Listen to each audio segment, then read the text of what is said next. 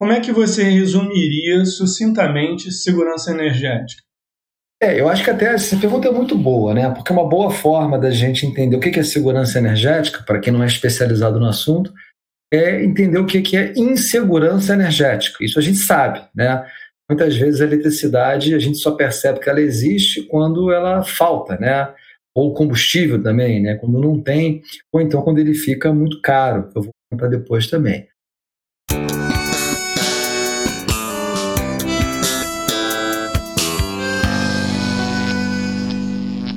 Queridas e queridos ouvintes, bem-vindos a mais um episódio do podcast Energia para o Cidadão.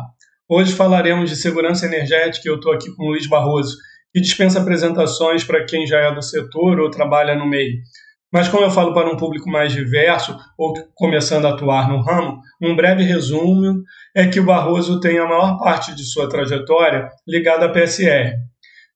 Ele hoje é presidente da PSR e, o, e a PSR é uma empresa de consultoria no ramo de energia elétrica e gás natural. E teve um hiato aí muito importante nessa trajetória, e razão de eu ter trazido ele aqui também. Ele foi de 2016 a 2018 presidente da EPE, empresa de pesquisa energética. Então é um profissional que entende tanto do setor privado quanto de como funciona no setor público e a regulação de todo esse arcabouço. Tanto que ele é professor também de universidades europeias, na Espanha e na Itália. Então, Barroso, pode falar um pouquinho mais aí de você antes da gente começar com as perguntas. Não, é, é, Diego, obrigado então pelo prazeraço estar aqui conversando com você. Eu acho que estar presente, a academia, né, é sempre muito bom. Eu tenho uma participação, um forte envolvimento, como você adiantou, com a academia, tanto no Brasil quanto no exterior.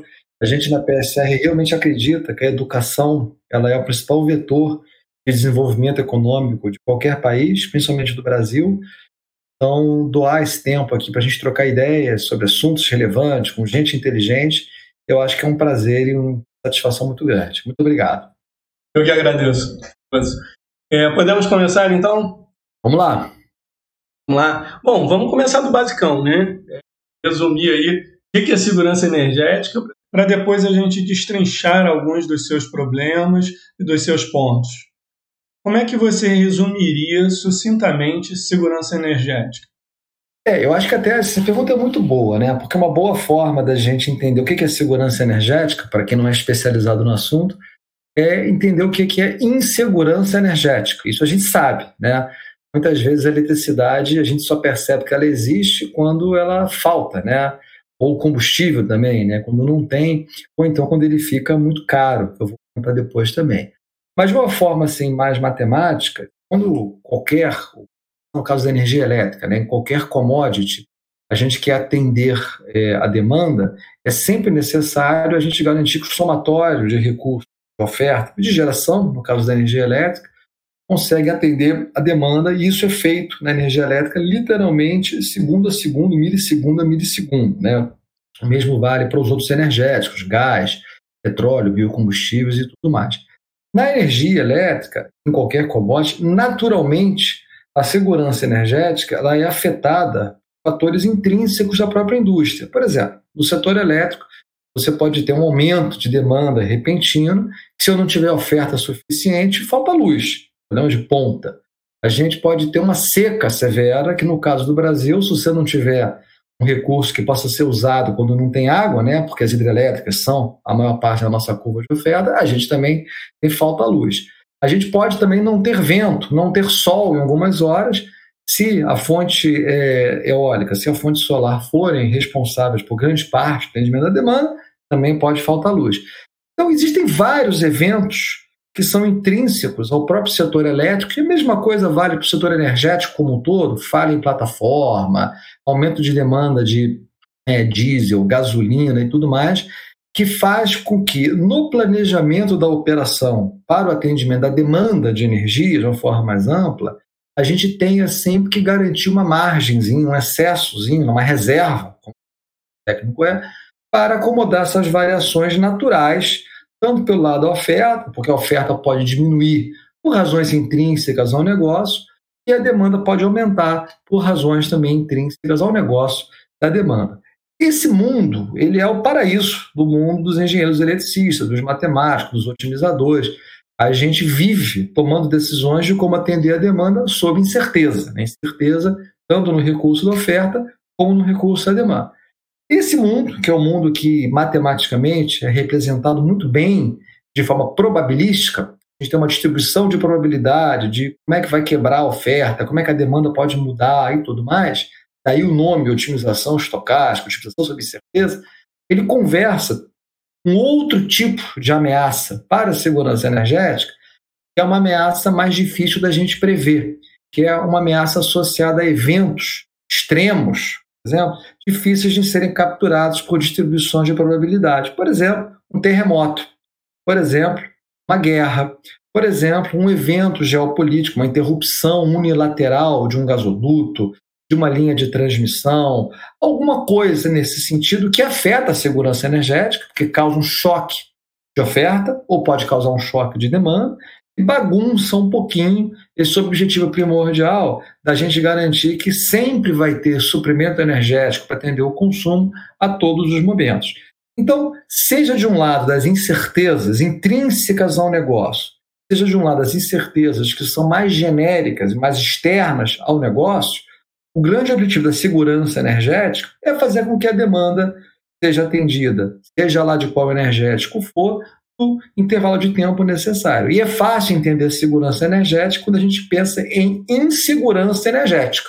Porque não ter luz, não ter gás, não ter petróleo, não ter diesel, não ter gasolina afeta de sobremaneira a nossa vida na sociedade moderna que a gente tem hoje. Então, a primeira coisa que a segurança energética causa é que quando ela é insegura, dá estresse, dá blackout, dá racionamento, dá confusões que até chegam no mundo da política e afetam o crescimento e desenvolvimento dos países como um todo.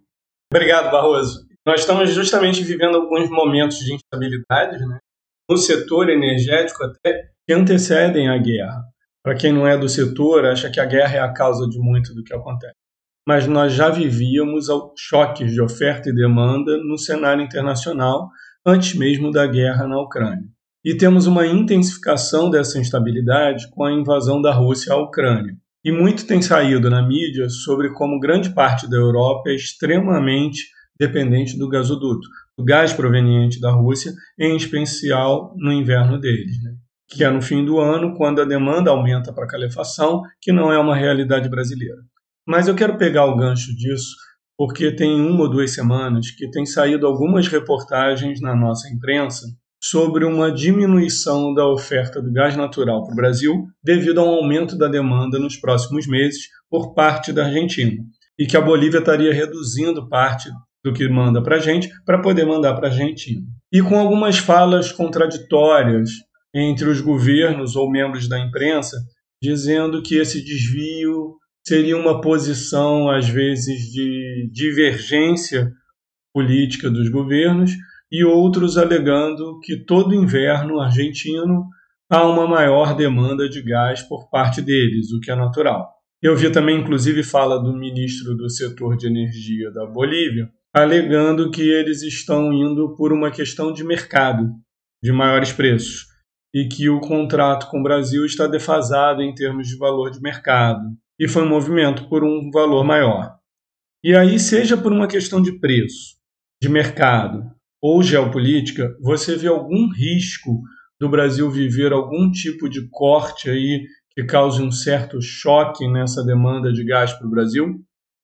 Não, vamos lá que essa pergunta é muito boa. Então, para ajudar aqui o nosso espectador a entender, primeiro, o Brasil ele hoje importa gás. Né? O Brasil ele importa gás praticamente de três locais. Né? Um local é a Bolívia, como você falou, outro local é a Argentina, que ela fornece gás para uma termoelétrica chamada Uruguaiana, na região Sul. Então o Brasil não importa gás diretamente, mas sim importa energia elétrica subida através do gás argentino, podemos chamar assim.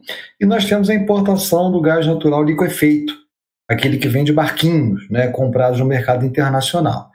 Então, todas essas três importações de gás natural, elas são regidas por contratos. Né? Esses contratos estabelecem deveres e direitos de todas as partes e esses contratos, eles despertam naturalmente uma discussão interessante, é qual é a solidez desses contratos perante a um rompimento unilateral de uma das partes. Né? Então você poderia argumentar: olha, agora com a confusão da Europa, o gás natural está valendo 30 dólares um milhão de BTU no mercado europeu, o Brasil está pagando, vai, 12. Será que um supridor que nos vende teria o interesse em romper esse contrato para poder vender né, o que ele já tinha vendido para o Brasil no mercado europeu a um preço mais caro? Essa operação ela é prevista nos contratos. Os contratos têm multas né, de rompimento, penalizações, mas é uma operação prevista. Né? Então, quando a gente para para pensar, primeiramente, né, um país fazer um rompimento, um supridor fazer um rompimento unilateral num contrato, a gente tem que entender o que, que diz o contrato. E aí, para chegar no caso boliviano, nós já tivemos casos no Brasil, né, no passado, de rompimento de contratos, de suprimentos, não de contratos, mas de suprimentos. A própria Bolívia já deixou de suprir gás para a gente ali em 2006, a Argentina também, e, e, tudo mais. Então, a gente precisa, nesse caso, entender o que, que é um rompimento de um contrato, ou a interrupção do suprimento, né, que está lastreada por um contrato. Porque o país tem um problema de suprimento local, então o atendimento à demanda local fica mais importante, como ocorreu lá em 2006, em 2005, 6 e 7, exatamente por essa razão que você comenta da Argentina, que no inverno argentino existe um aumento do consumo de gás local e a Argentina precisa de muito gás. Então a Argentina, naquela época, cortou todas as exportações de gás natural para o Chile, para o Brasil, demandou da Bolívia e foi uma situação especial, e aí um processo de boa fé acaba acomodando. Temos que separar isso do que, que é uma, com todo respeito aqui à palavra, gaiatice. Né? uma farra, que é fazer uma arbitragem. A arbitragem é você trocar, seria um compromisso Brasil por um compromisso país que é mais rentável, sem pagar as multas, sem honrar o contrato, que poderia vir a caracterizar até uma quebra de contrato. É, eu desconheço o que a Bolívia está fazendo no momento. Né? E eu acho que a Bolívia tem todo o direito de buscar uma alternativa comercial mais rentável para o seu gás. Né? Eu acho que até é natural que se faça isso mas respeitando os contratos. Então, se os contratos brasileiros eles estão vencendo, e de fato o contrato do Brasil-Bolívia já começou a vencer desde 2019, tá?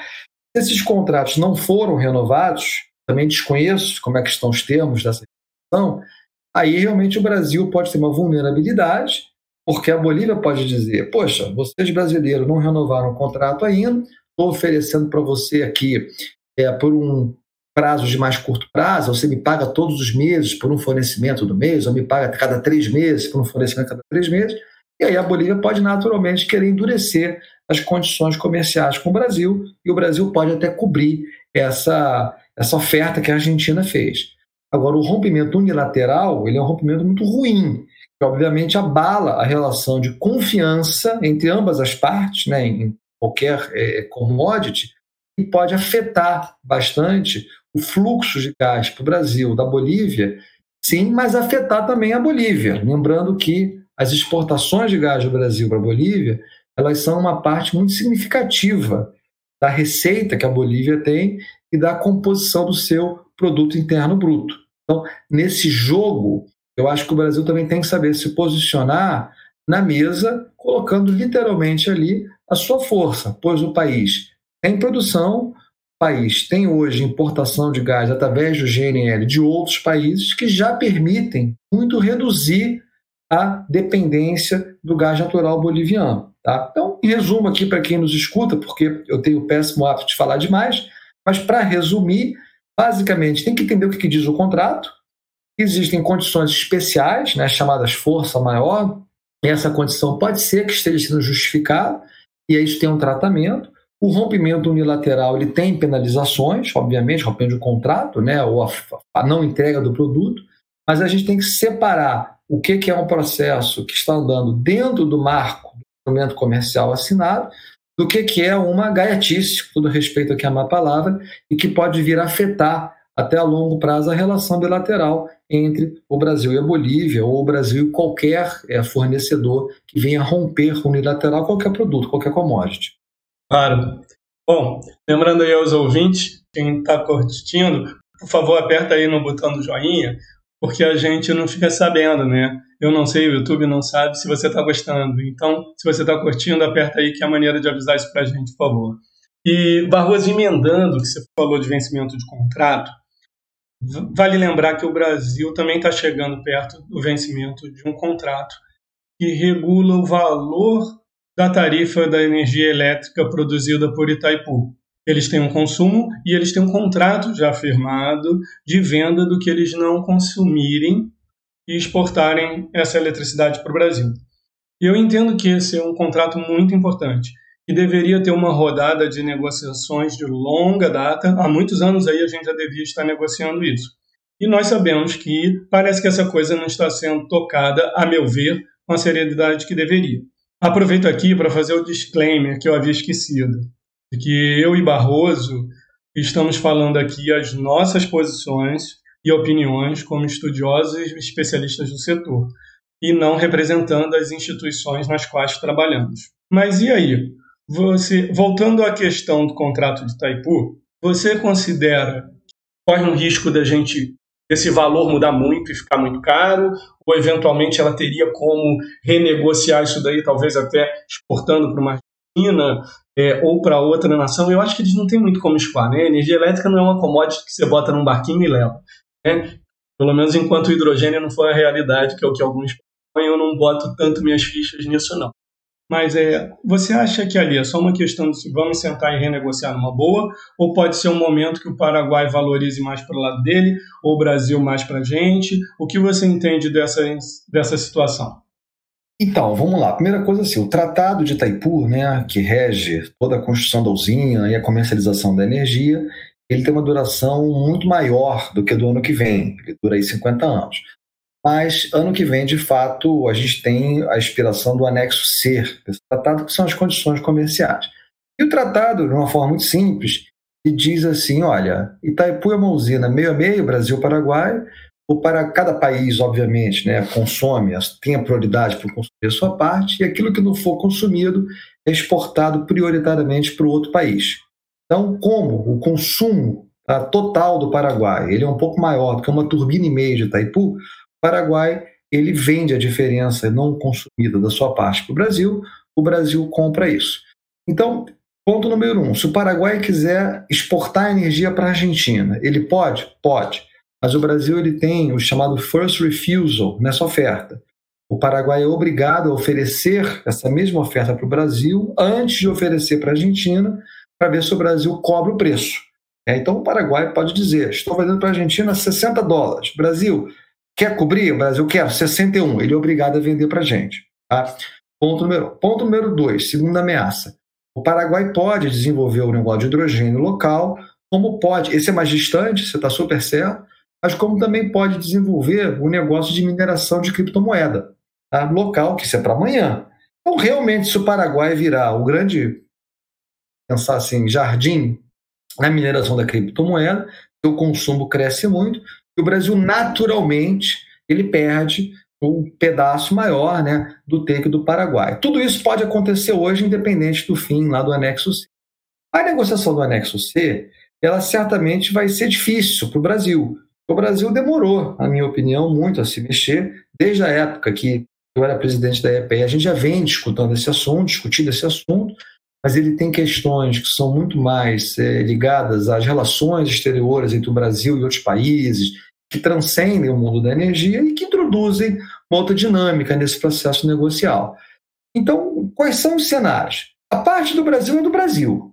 Né? E o Brasil faz o que quiser com ela. Inclusive, o Brasil pode pegar essa parte e oferecer, fazer um leilão para todos os consumidores do mercado regulado e do mercado livre também. Pode fazer isso. O Brasil pode pegar essa parte dele e entubar, fazer um contrato pai para filho com as distribuidoras, para ver o que ele quiser. A parte do Paraguai, certamente o Paraguai vai poder fazer o que quiser também, respeitando os termos do tratado. E aí existem dúvidas. O Paraguai poderia, sim, nesses termos, colocar o calor aqui no nosso pescoço e cobrar um preço mais caro, uma ameaça de venda de energia para outros países. Aí você disse, poxa, é difícil vender para a Argentina? Mais ou menos, porque existem já linhas de transmissão e usinas compartidas entre o Paraguai e a Argentina. O Paraguai pode fazer uma operação de swap É, quer dizer, ele atende a Argentina com a usina lá embaixo e o Paraguai é atendido com a usina de Itaipu. Então, para mais ou menos, mais uma vez, resumir tudo isso, é, eu acho que a gente vai passar por uma negociação que não vai ser fácil, eu acho que ela vai ser difícil. Eu acho que a gente tem um risco realmente de não ter um pedaço dessa energia aqui, por várias razões, tá? associadas até à mineração de criptomoedas e tal, que é uma energia muito barata, que é o insumo principal para isso, e depois para hidrogênio, obviamente, mas que pode deixar o Brasil, vai, short né, dessa energia. Né? Isso significa que a gente teria que repor essa energia aqui no Brasil, reporia, natu, reporíamos naturalmente por renováveis ou gás natural, mas existe um tempo de construção desses novos investimentos. Por isso que esse processo tem que ser planejado, para que a gente não tenha risco de trazer insegurança energética, né? voltando aqui ao tema da nossa conversa, por uma bobeira puramente nossa de não ter priorizado né, uma negociação de tanta relevância para o país. E é uma oportunidade, né? também queria deixar registrado, oportunidade, porque a negociação com o Itaipu ela pode, um fim do pagamento da dívida, a dívida de Itaipu é dois terços da tarifa. Tá? Então, uma tarifa que hoje custa 400 reais o megawatt-hora poderia depois ser realocada aqui a bota 120 reais o megawatt-hora, um preço muito competitivo e usar essa energia para fazer o bem das tarifas reguladas, né? ou mesmo licitando para o mercado livre e criando um ambiente de maior liquidez nesse ambiente também. Pessoal, para quem quiser saber um pouco mais sobre a hidrelétrica de Itaipu, eu tenho um episódio específico sobre ela com José Ricardo, um engenheiro aposentado de lá, onde a gente também abordou esse tema, mas alguns temas vão se repetindo aqui, mas sempre com um olhar novo, com novas contribuições, como as que Barroso trouxe. Para quem quiser mais detalhes, é só clicar no link do episódio. Barroso, vamos começamos só né, geopolítica, falando das nossas fronteiras e relações com outros países, mas agora vamos olhar um pouquinho mais para dentro do Brasil, para as decisões internas e da nossa matriz, que é bem particular. Não é a única no mundo com base hídrica, mas para um país do porte como o Brasil, somos. Em que mais de, vamos lá, no início ali de Itaipu, década de 90, mais de 80% da energia elétrica já foi produzida por hidrelétrica. Hoje nós estamos na faixa de 65%. A participação dela diminuiu, não é que ela diminuiu, todas as fontes, aumentaram e outras aumentaram mais. Então a participação dela no somatório anual hoje está em torno de 65%. E além desse quantitativo, a cara delas mudou. Né? As usinas hidrelétricas mais recentes são, em sua maioria, fio d'água, tendo Belo Monte como seu principal exemplo. Então, a fio d'água né, é um fluxo, ela é similar à eólica. A vazão do rio é que dita a sua produção, e não, eu não tenho um controle do reservatório. Então, assim, se por um lado ela tem uma participação menor na matriz, aparentemente com uma menor dependência dela, mas ainda é muito, né? E com uma mudança de perfil no qual a gente tem um pouco menos de controle sobre essa produção, e óbvio, né, os, os ouvintes lembram que a gente viveu agora uma crise hídrica com ameaça de corte muito recente, o que não aconteceu, mas não foi por um grande planejamento nosso. Foi por mérito do planejamento, mas sim porque choveu. Então demos sorte. Mas assim, no seu entendimento, a gente está cada vez mais ou menos dependente das hidrelétricas, mais ou menos vulneráveis a elas? É, vamos lá. O, o, Hoje, né, o Brasil ele tem a matriz energética que todos os países, a grande maioria dos países do mundo, quer ter em 50 anos. Né? Então o Brasil tem isso hoje. A nossa renovável chefe, ela não é verde, né? ela é azul, ela é hidrelétrica, como você falou. Isso é maravilhoso, porque nós temos uma grande bateria de água e que é muito mais é, eficiente e econômica do que as baterias Tesla que a gente vê por aí e tudo mais. Agora, obviamente que essa fonte, a hidroeletricidade, ela nos traz vulnerabilidade. É porque o clima está ficando estranho, por razões que depois a gente conversa, e essa estranheza do clima, ela se traduz basicamente na amplificação dos extremos. Períodos secos mais secos, períodos úmidos mais úmidos, e uma distribuição até desigual desses efeitos. Isso afeta também outras fontes, além da hidrelétrica. Também temos efeitos em biomassa, a própria questão do vento e do sol já tem tido reflexos também de mudanças climáticas. Né? Então, os impactos adversos da mudança climática, eles sem dúvida, ele afeta o Brasil. O Brasil, todos lembramos aqui, ou muitos de nós, né, os que já eram nascidos, né, já não são todos assim, do racionamento de energia em 2001, há 20 anos, mas nós tivemos assim, sufocos energéticos em 2014, em 2017 e ano passado, mais recentemente também. É, a gente vai ter que conviver com isso. Né? E nós vamos ter que tomar dois tipos de ações: ações para mitigar que esse efeito se amplie e ações para se adaptar que é a ocorrência desses efeitos. Né? Então, é, a palavra, eu acho que melhor define o que a gente tem que fazer, é uma palavra também complicada, mas eu acho que ela é boa, é resiliência. A gente tem que buscar uma matriz resiliente, e você pode perguntar ao nosso espectador, pô, mas o que é resiliência? É um conceito difícil. Muito fácil. Resiliência no setor de mudanças climáticas e próprio setor de investimentos significa diversificação. A gente tem que diversificar a matriz cada vez menos apostar os ovos numa só cesta, numa só cesta, né? O Brasil, ele não deve demonizar nenhuma fonte, todas elas têm o seu papel, e essa cesta conjunta, esse portfólio, que é a palavrinha mágica, ele vai ser o fundamental para poder fazer com que a gente tenha resiliência para navegar por esses mares que vão ficar cada vez mais não navegados, né? Porque esses efeitos só vão amplificar. E se a gente olhar o que está acontecendo esse ano, por exemplo, na Índia, temperaturas de 60 graus. No Alasca, por exemplo, deu 40 graus positivos. A gente realmente pode ter uma mudança muito severa aí nas próximas décadas e a gente tem que se preparar para se adaptar, além de se preparar também para mitigar, quer dizer, evitar que esses efeitos se amplifiquem e que está ligado a uma discussão separada, que é o Brasil buscar sua neutralidade em carbono, reduzir as emissões e dar o seu quinhão de contribuição nessa agenda de baixo carbono global. Olha, eu adorei essa sua resposta, Barroso. Ela abriu tantos ganchos aqui para mim que eu agora fiquei perdido. Mas eu vou pegar uma coisa que você falou: não demonizar nenhuma fonte.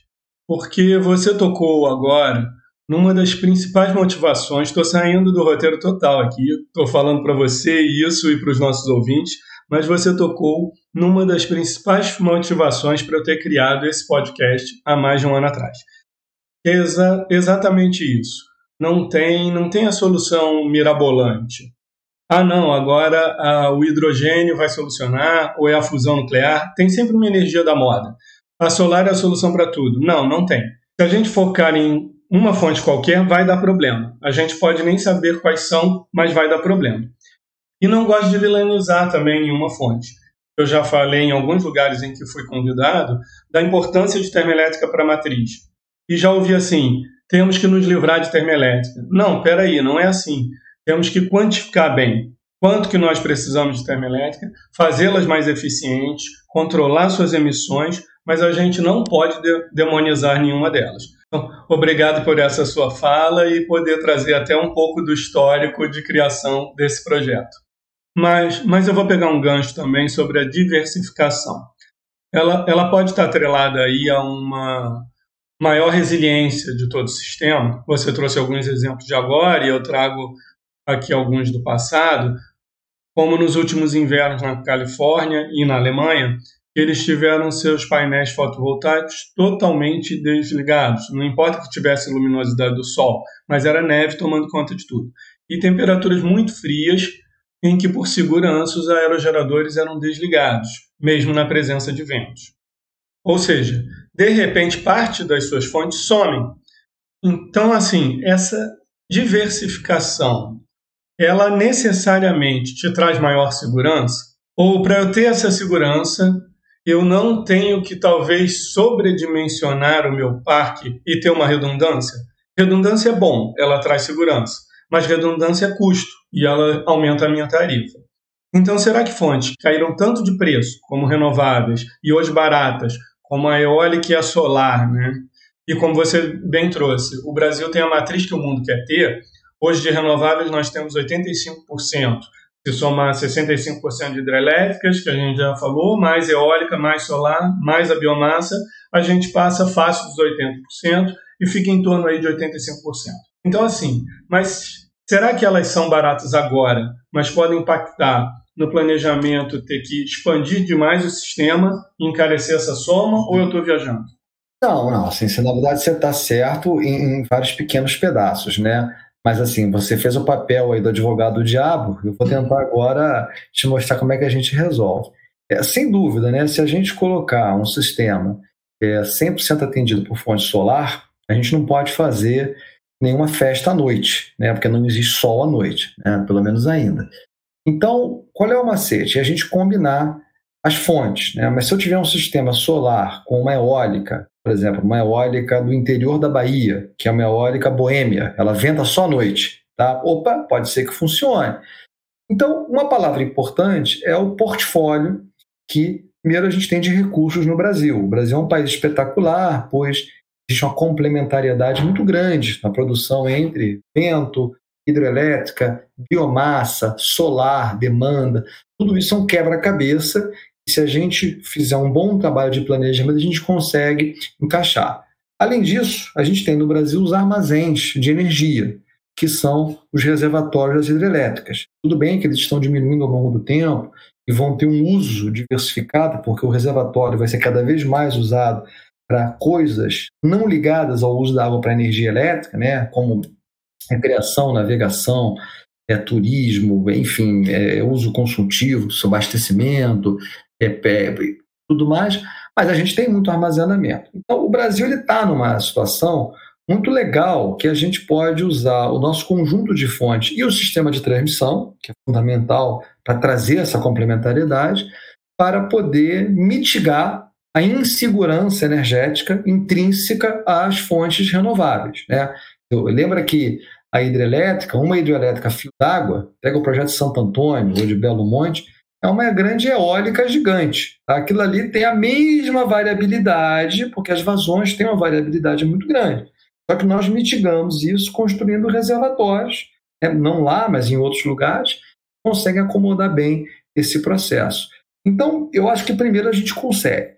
Segunda coisa é, será que a gente deveria fazer um sistema só renovável daqui para frente? Aí isso depende muito de custos e benefícios. Então, se a eólica e a solar forem tão baratas, como está todo mundo dizendo que é, e eu até acredito que são, a gente pode sobreinvestir e eu crio uma reserva adicional. Então, ao invés de eu comprar, por exemplo, uma cadeira para sentar, eu compro duas, três, quatro, porque elas são muito baratas. Se não tiver cadeira na hora que eu quiser sentar, eu pego outra. É, você pode fazer isso, essa é uma estratégia. Né? E a gente pode também contar com os recursos que têm mais previsibilidade de acionamento, que são as termoelétricas. Por isso que, na sua linha do seu podcast, a gente não deve demonizar essas coisas todas, né? essas fontes de geração. O Brasil ele tem esse privilégio, todas elas têm um espaço. Porém, porém, tem uma palavra muito importante que eu queria deixar registrado para todos. As fontes elas têm que entrar na nossa matriz energética pelo valor agregado que elas aportam ao sistema. Então não dá para a gente dizer, eu gosto de térmica, vou fazer térmica. Gosto de eólica, vou fazer eólica. Não, peraí.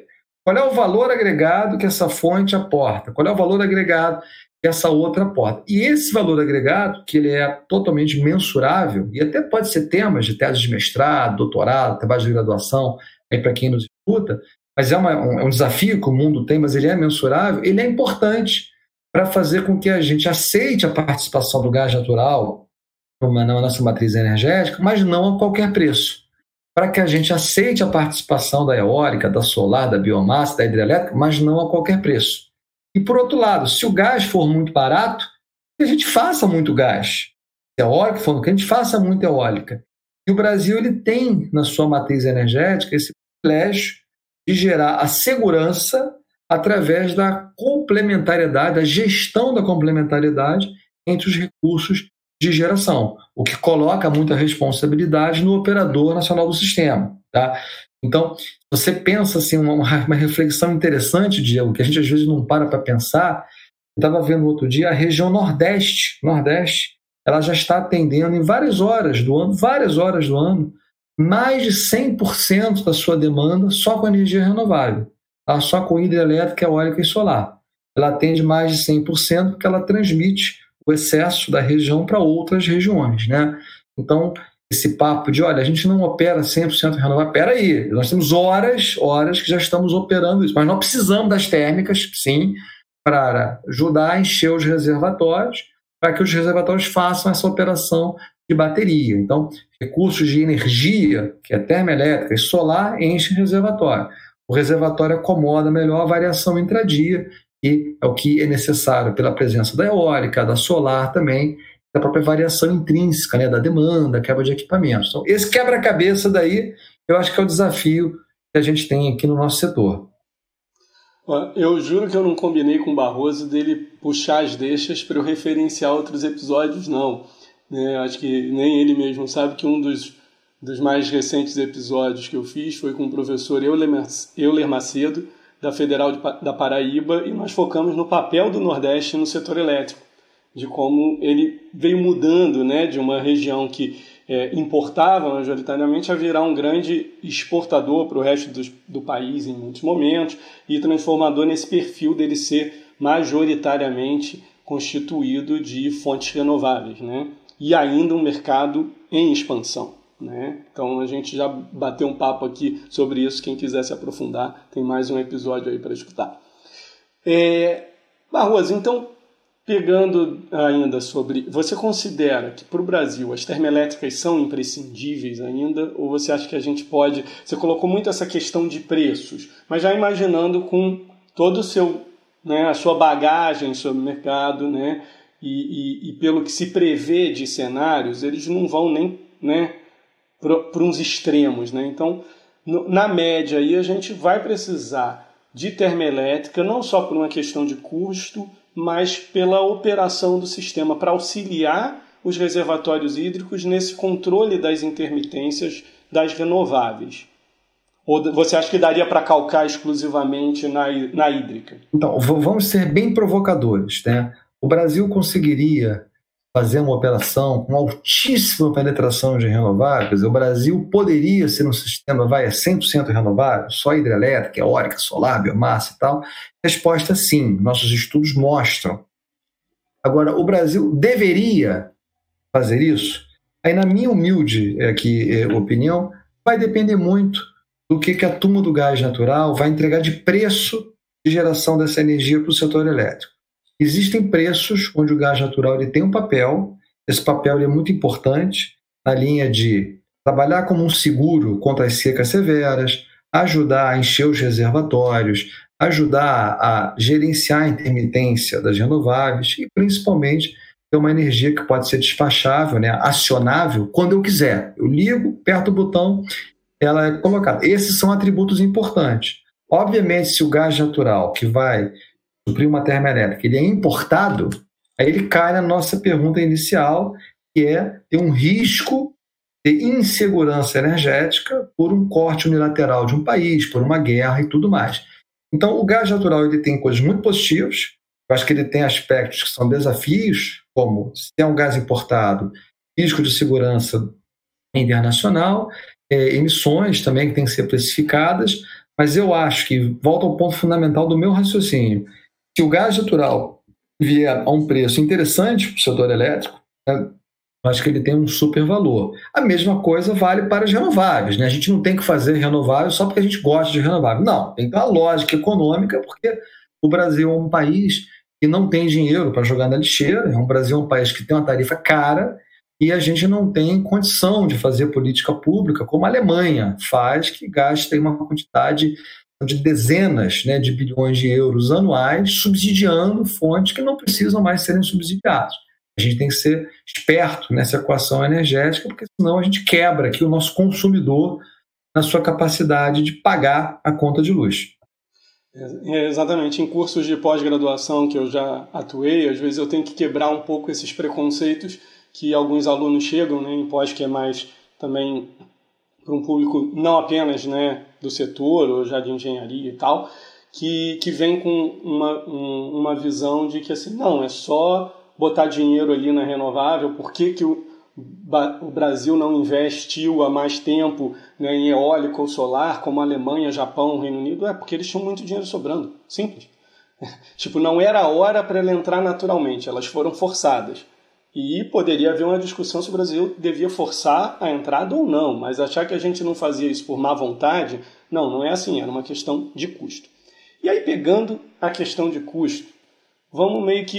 Estou voltando ali no início do episódio, que você agora também está trazendo esse contexto do preço internacional, uma vulnerabilidade aí, tanto do, do combustível, né, que é uma entrada, quanto o equilíbrio dos outros preços internos e tudo isso, como você disse lá na primeira resposta, né? Para entender segurança energética, vamos entender insegurança antes.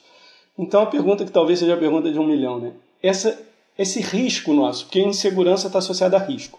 O risco de falhar ano que vem, o risco de termos um problema na próxima década. Esse risco ele é quantificável. Até porque se ele for quantificável, é, percentualmente falando, aí vem a segunda pergunta, né? a pergunta de segunda ordem, se isso é precificável.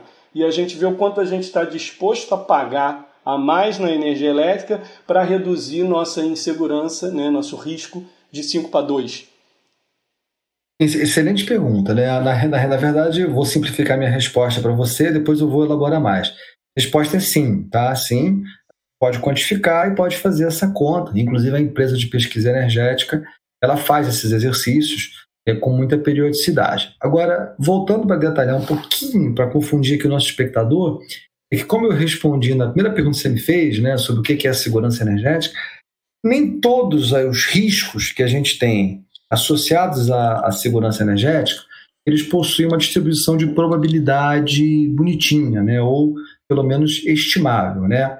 Então, quer dizer, o que, o que é quantificar? Quantificar é a gente conseguir, a partir da estimação de uma distribuição de probabilidade, uma variável aleatória, né, que é um problema, a gente simular, através de um processo de Monte Carlo, por exemplo, várias possíveis realizações dessa variável aleatória, considera correlação, faz convolução e tal, e acessa o risco. Né?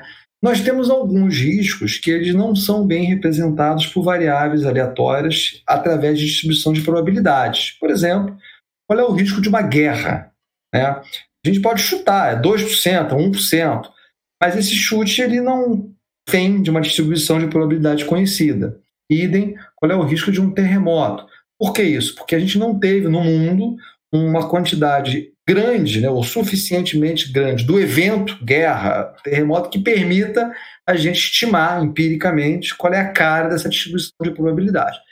Então, a gente tem eventos que são quantificáveis probabilisticamente, e esse mundo do setor elétrico hoje já trabalha muito, tá? já quantifica e já, portanto, precifica né, a mitigação desse risco na sua terminologia, você está certíssimo, Claro que a gente sempre pode melhorar a modelagem, sempre pode adicionar novos fatores, mas tem um conjunto de é, temas que a gente não precifica ainda porque eles vêm de uma distribuição de probabilidade difícil de estimar. Nós, da PSR, temos até trabalhado nisso.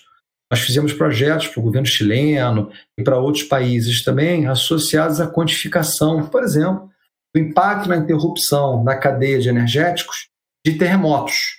É porque o Chile é um país vulnerável. Né? Então a gente desenvolveu um framework matemático para isso, que a gente junta uma análise de intervalos, né, uma análise meio otimização robusta, estou aqui falando um palavrão, com uma análise de otimização estocástica. Então, no mundo da academia, o mundo de otimização estocástica barra robusta, a gente é robusto em variáveis que são difíceis de serem estimadas por é, distribuição de probabilidade, a sua incerteza, né? e a estocástica, onde a gente consegue usar uma distribuição para estimular, para estimar o comportamento dessa variável aleatória. Então, tem muito trabalho acadêmico que pode ser feito aí. É uma área de, carente, eu acho, de bons resultados, mas eu te diria assim que hoje, nem para todos os riscos, principalmente os riscos mais recentes, assim, climáticos, a gente consegue botar um preço explicitamente. Para outros, a gente consegue. Tá. É, bom, acho que a gente né, para começar a fechar, eu pensei uma pergunta aqui. Você que tipo trabalha justamente com essas modelagens e esses estudos, né, de previsão de cenários de probabilidades que você acabou de resumir muito bem aqui para gente, e já esteve ali no papel do planejador, né, assessorando o Ministério do Meio Ambiente com as tomadas de decisão, etc. Você acha que o planejamento deve pensar estrategicamente algo tipo visando a segurança energética ou é uma via no sentido inverso, de um bom planejamento de todo o restante do setor, dado a garantia da entrega, garantia de preço, o equilíbrio e complementariedade, resultam numa segurança energética. Ela tem que ser pensada como, é, ou ela é uma consequência das, das outras obrigações bem cumpridas? Não, eu acho que assim, eu até convido né, a todos aqui a, a ler o excelente material que a empresa de pesquisa energética publica, principalmente profissional, e seus inúmeros é, cadernos de estudo, eu acho que essa resposta para a sua pergunta ela vai ficar cara, é clara. Né? Em primeiro lugar, é, o objetivo de qualquer país é ter a segurança energética. Né? E a segurança, esse objetivo de ter segurança energética, ele está calcado num critério de planejamento, que é definido pelo Conselho Nacional de Política Energética. Então, no setor elétrico, por exemplo, a gente planeja o sistema para garantir a confiabilidade do atendimento da demanda a um risco de suprimento. Então, o país definiu que a sociedade ela aceitaria um risco de suprimento. Hoje esse risco é da ordem aí de 2 a 3%. Tá? O critério é um pouquinho mais complicado do que esse, mas eu estou aqui simplificando. Claro. Esse risco é associado à hidrologia, incerteza hidrológica. Nós não temos aqui um planejamento que olhe riscos de terremotos, guerras, catástrofes e outras coisas. Não tenha dúvida que o risco de mudanças climáticas, o risco de eventos externos, choques, vai entrar cada vez mais na agenda. É, e esse risco ele vai buscar, vai ter que ser mitigado. Isso vai ter um preço. Então, uma reflexão também que eu queria deixar aqui também, a gente já nesse encerramento, é que possivelmente a sociedade, ela muitas vezes nem sabe que existe um preço a ser pago para você zerar o risco, né? Então, você mora numa cidade que é tudo funcionando, tudo cheirosinho e que as ruas elas têm um cheiro de perfume Chanel número 5, você pode fazer, você vai só pagar mais imposto, né? Você tem custos. Então, tem uma discussão fundamental que é o equilíbrio entre custos e benefícios de ações. Então, a qual é o risco de suprimento que a sociedade está disposta a incorrer? Essa é uma discussão fundamental.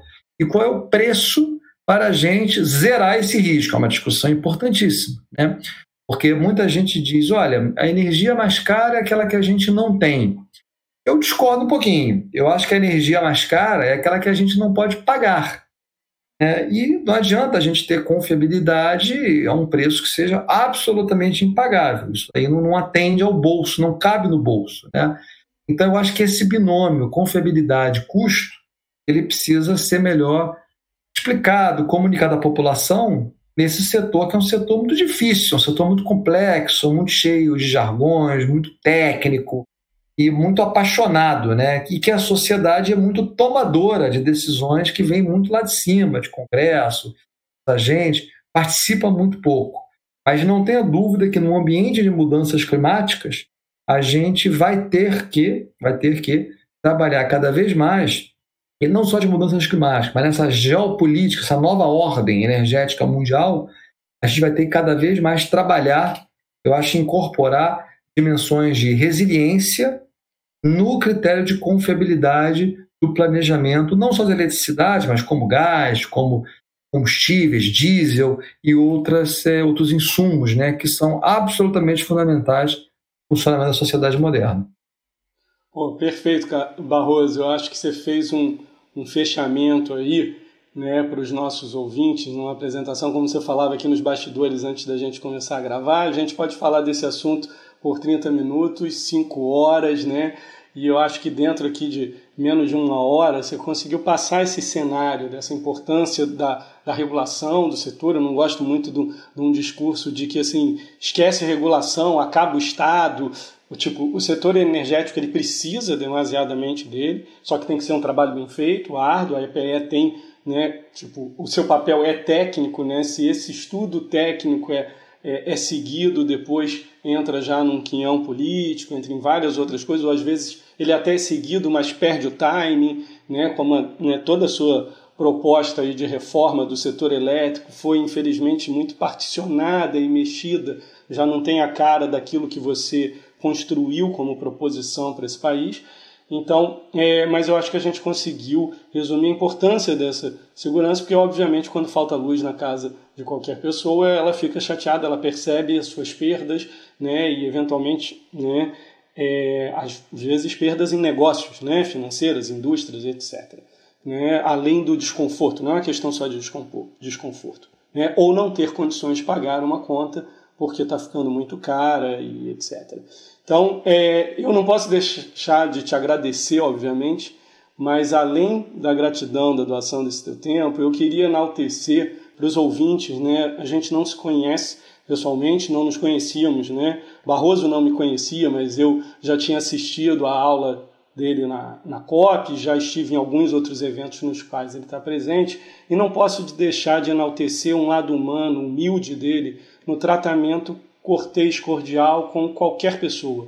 Eu acho que ele tipo é um, um, um nome de renome internacional no setor, mas que trata todos, eu já vi nos seus ambientes de trabalho, suas empresas, da mesma maneira, né? de um modo muito cortês e educado, como recebeu o meu convite, como trocou mensagens comigo antes de marcarmos né, esse, esse bate-papo. Então, queria enaltecer essa sua postura que eu acho muito, muito legal, né, que às vezes na academia a gente vê, né, tipo, o saber, o dinheiro, nada disso justifica um, um, um, ar de superioridade sobre os outros. E isso transparece, você simplesmente numa sala de aula, apresentando seus trabalhos, você transparece esse seu lado, Barroso. Então, Não, muito obrigado. obrigado. Fico até emocionado com as suas palavras, né? Mas é isso, eu realmente acredito na colaboração é, como fonte né, de desenvolvimento, eu acho, intelectual.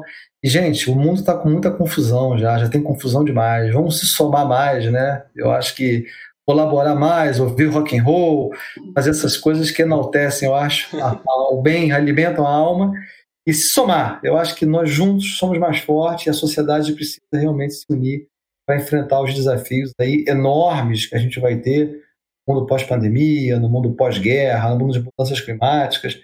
Tem anos muito complicados aí pela frente. Mas muito obrigado, Diego. Foi um prazer enorme estar aqui conversando com você. Estou à disposição para novas conversas. E parabéns pela sua iniciativa e a todos também que precisam de qualquer outra informação, a PSR ou eu também, estamos à disposição na medida do nosso tempo, né, a nossa disponibilidade, para conversar com vocês. Obrigado a todos os ouvintes, até a próxima. Grande abraço. Obrigado.